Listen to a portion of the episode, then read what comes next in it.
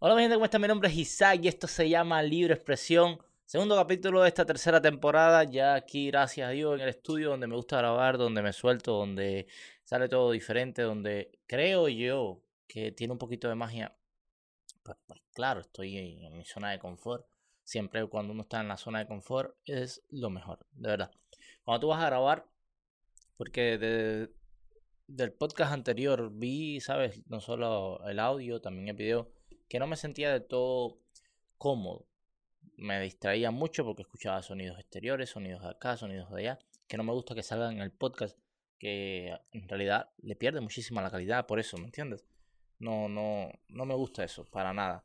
Y pues me gustó porque fue un podcast diferente, fue un podcast que hice con una persona que quiero muchísimo y hacía mucho tiempo que quería grabar un podcast con ella, con mi prima. Eh, y pues, pues nada, nada, súper feliz. Este año nuevo ha traído muchas cosas buenas, gracias a Dios. Poco a poco lo, irán sabiendo. Pero nada, mi gente, hay que grabar podcast porque, como siempre he dicho, me encanta grabar podcast, es uno de mis placeres. Y dije, bueno, ¿qué vamos a hacer? ¿Qué vamos a hablar hoy? Que vendría siendo ya el segundo capítulo de esta temporada, de, lo que vendría siendo Libre Expresión, de esta tercera temporada. Eh, tú me vas a decir, bueno, Isa, ¿cuántas temporadas tienes libre expresión si apenas cumplí un año? Pues mira, yo, yo lo dividí en temporadas según fueron cambiando los formatos del podcast. Cuando comencé, pues allá para febrero del año anterior, pues ya empezó la primera temporada, luego se unieron los muchachos, Yendi, Brian y eso, pues fuimos grabando unos que otro podcast y cuando todo, pues todo terminó, decidí terminar esa temporada y comenzar una temporada nueva. Ya esa siguiente temporada, lo que vendría siendo la segunda temporada de Libre Expresión, pues le puse cámara, le puse video, le puse otras cosas que fui perfeccionando eh, poco a poco. Sí, aquí les voy a dejar mis primeros videos y eso. Fui perfeccionando según la marcha, ¿sabes? Como toca, tanto la iluminación, eh, en todo. Sinceramente, yo creo que hemos progresado en todo.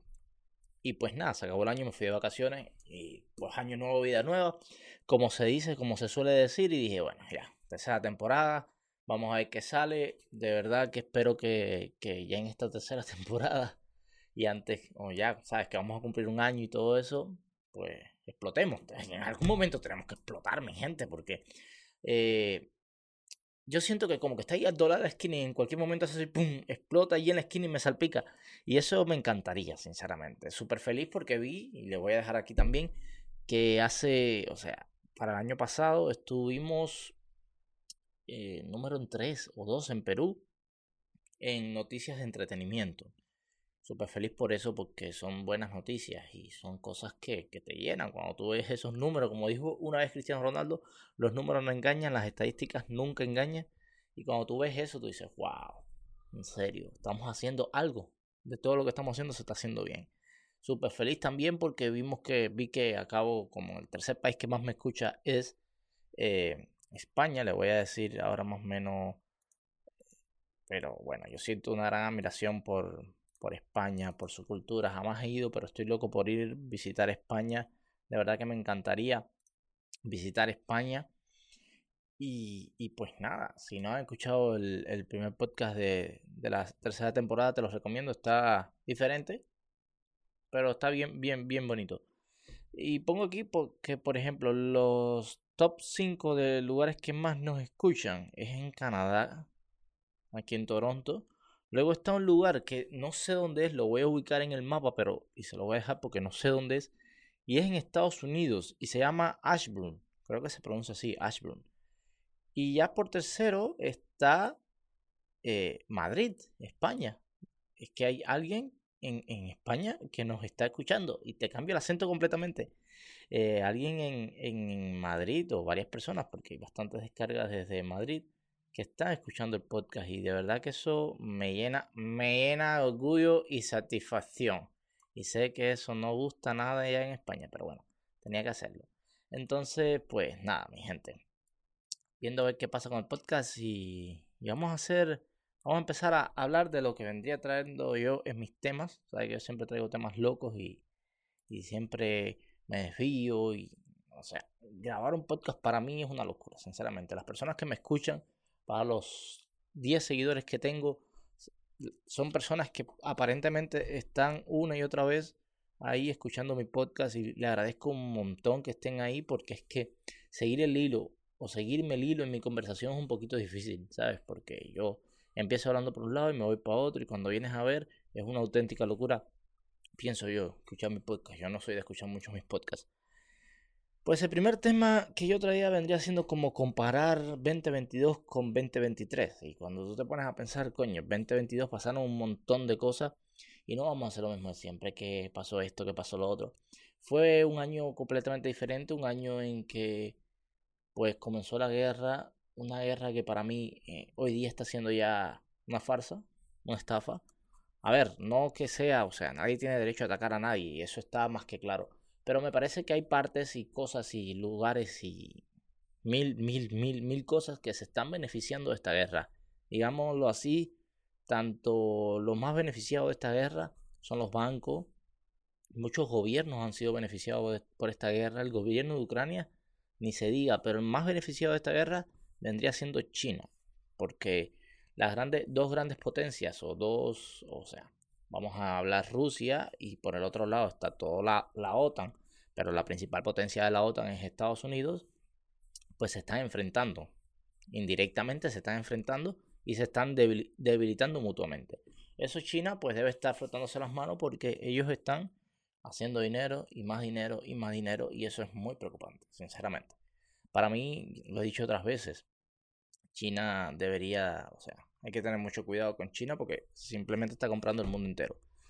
Otras cosas que había dicho, que lo dije en un podcast y voy a ver si pongo un fragmento aquí, fue que casualmente Biden, Trudeau y el presidente de, de, México, López Obrador, que por eso te das cuenta que, que la economía en estos países está funcionando tan, mil, tan mal por los presidentes que tenemos o los primeros ministros, se reunieron y decidieron que querían hacer como inversiones en México en, en América Latina para sustituir todo tipo de importaciones desde China. Yo lo dije. Estos son los momentos que yo digo, que yo analizo y yo digo, coño, yo doy para más. Y discúlpenme, discúlpenme, ¿sabes? Modestia aparte y todo eso, pero yo lo dije aquí en el podcast y el que escucha, no me acuerdo en qué podcast lo dije, me va a ser casi imposible buscarlo, pero lo voy a tratar de buscar. Lo dije y lo repito y no mata mía. Hace un tiempo atrás lo dije. Ya no voy a decir más, lo dije.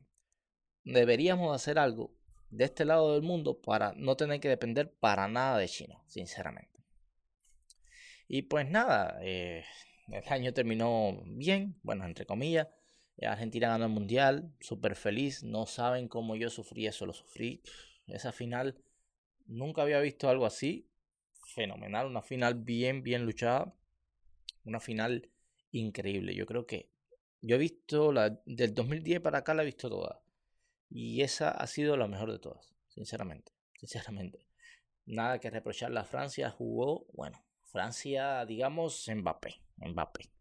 Mbappé se echó el equipo arriba, tres goles en una final, pero bueno, no le, no le funcionó. Argentina Messi metió dos goles, o sea, increíble una, una mejor final yo creo que era imposible, era impensable.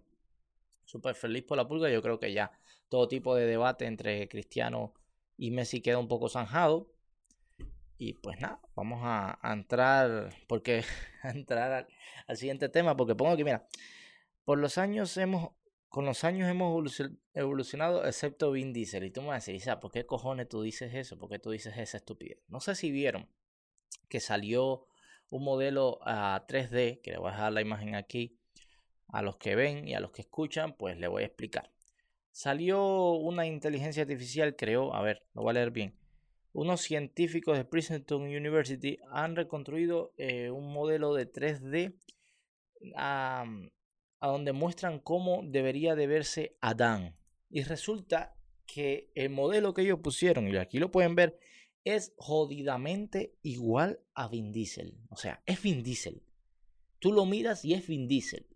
Completamente es Vin Diesel. De verdad que no, no existe, no existe una, una lógica que tú ya veas, pero coño, ¿por qué se parecen tanto? Yo me quedé asombrado y pues nada, pues, eh, pues ahí podemos sacar mil, mil millones de conspiraciones y pueden decir que Adán sigue vivo o la madre de los tomates, pero eso son puras casualidades, o sea, no existe una prueba o una...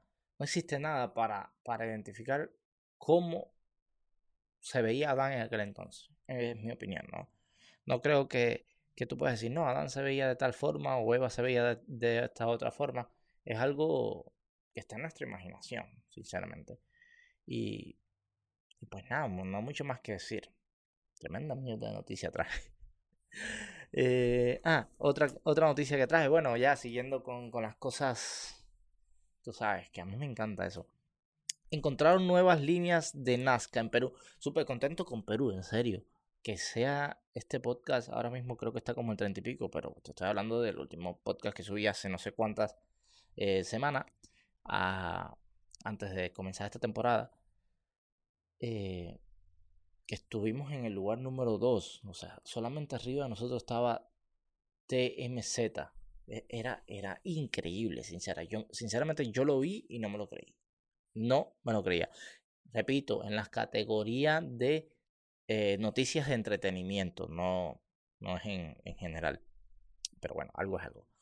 Y pues eh, estas, esta línea de, de Nazca, personalmente, dice que aquí se han encontrado más de 160 nuevas. O sea, no sé si han visto, y lo voy a dejar aquí la imagen, pero lo que me están escuchando se lo voy a explicar nuevamente.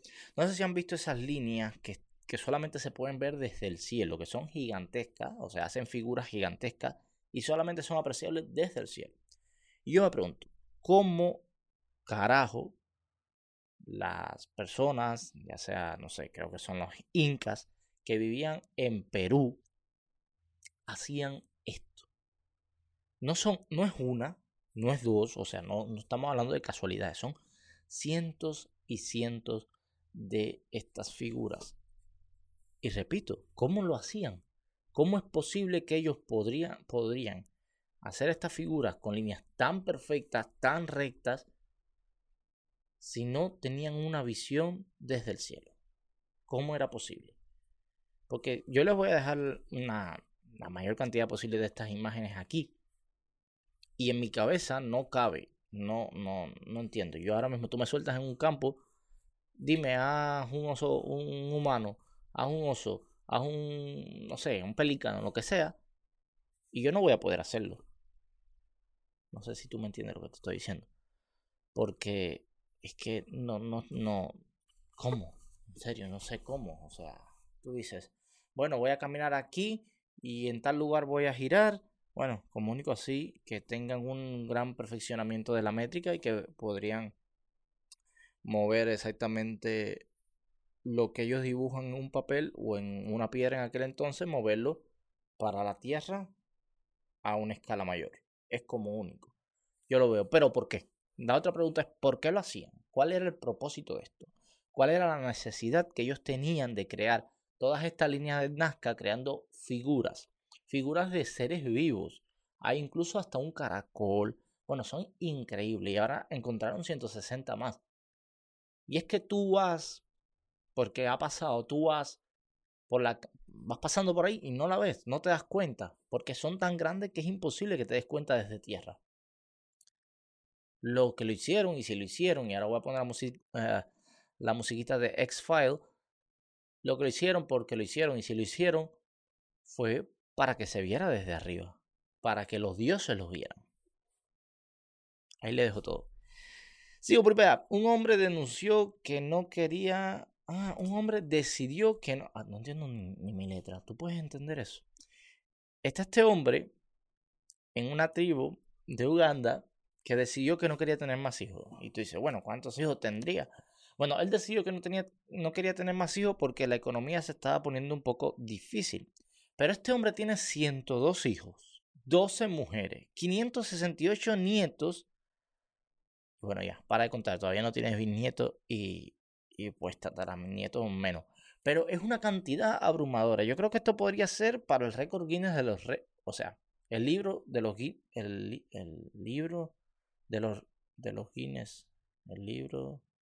Bueno, el récord Guinness. Podría ser por un récord Guinness, en serio, porque... Eh, eh, en serio, brother.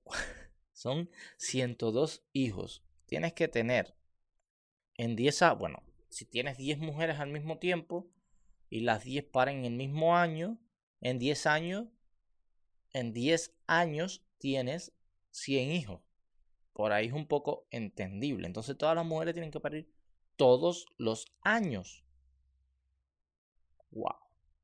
Es increíble. A ver, yo pienso que llega el momento que ya es demasiado, porque tienes 12 mujeres. Bueno, tienes 12 mujeres. Debería calcularlo por aquí. No, déjame calcularlo. Si tienes 102 hijos, lo voy a calcular aquí conmigo. Si tienes 102 hijos. O sea, si estás viendo un pequeño corte fue porque pasé un pequeño de trabajo a la hora de sacar el cálculo de cuántos hijos debería de tener anualmente él para así poder llegar a esta cantidad de hijos. Tiene que tener, literalmente, tiene que tener 8 hijos, 8.5, o sea, nadie tiene 8.5, pero bueno, tiene que tener 8 hijos anuales por 12 años para poder llegar a los 102 hijos que tiene hoy día. Y si podemos ver que ya tiene hasta, hasta nieto, pues se tardó un, tiempecito, ¿me entiendes? No fue, no fue así. Quizás lleva 20 años con su mujer, una cosa. Me, me dio una pega aquí de puta madre. Vamos a ver cómo edito esto porque está de madre, está de madre. Entonces, este hombre, no sé, sinceramente, no sé qué, es que 12 mujeres, a aguantar una es difícil, imagínate 12. También que estos lugares viven con el patriarcado, la mujer, el, el, macho dominante. Es diferente. Viven en una cultura diferente, la cual no significa que la estén mirando antes que me vengan a atacar. Ay, ¿qué tú quieres? que No, no, no. Antes que me vengan a atacar, perdón. No significa que yo admire ese tipo de cultura o que admire el patriarcado. Pero por supuesto, o sea, es un poco más difícil para uno hoy día tener 12 mujeres que, que, que son más irreverentes a, Bueno, es que me estoy metiendo en, la pata de los caballos, pero, o sea, para ellos, en esos lugares donde existe el patriarcado, donde es completamente diferente, una cultura diferente, donde el hombre tiene la última palabra, pues por eso los hombres tienen 12 mujeres. Claro, si llega a ser al revés y es la mujer la que tiene el poder absoluto, pues la mujer va a poder tener 12 maridos. Es, así. Es así. Eso, eso lo he visto. No, no con 12 maridos, pero lo he visto con dos, con dos maridos. Entonces, bueno, resulta que dos personas en Toronto lograron vender una casa mientras los dueños no estaban, o sea, estaban fuera de la ciudad. La casa no era de ellos, a ver si me logro explicar. La casa no era de ellos, ellos entraron, se hicieron que eran los dueños, llegaron unos compradores y ellos vendieron las casas. No sé si la vendieron al real estate, no sé a quién la vendieron, no sé cómo la vendieron, no, no lo sé, sinceramente. Tampoco sé si lo agarraron. Pero lo que sí llama la atención es que ellos entraron, pusieron un cartel de for sale, porque aquí creo que es eh, obligatorio poner eso de que se está vendiendo. Incluso tienes que poner quién la está vendiendo, la compañía, mil cosas. O sea, no es vender por vender, no es con, ¿me entiendes? Entonces ya ellos pusieron el cartel y, y pues la lograron vender. No sé en cuánto la vendieron tampoco. ¿Cuánto tiempo? ¿Cuánto tiempo estuvieron los dueños de esa casa fuera de la ciudad?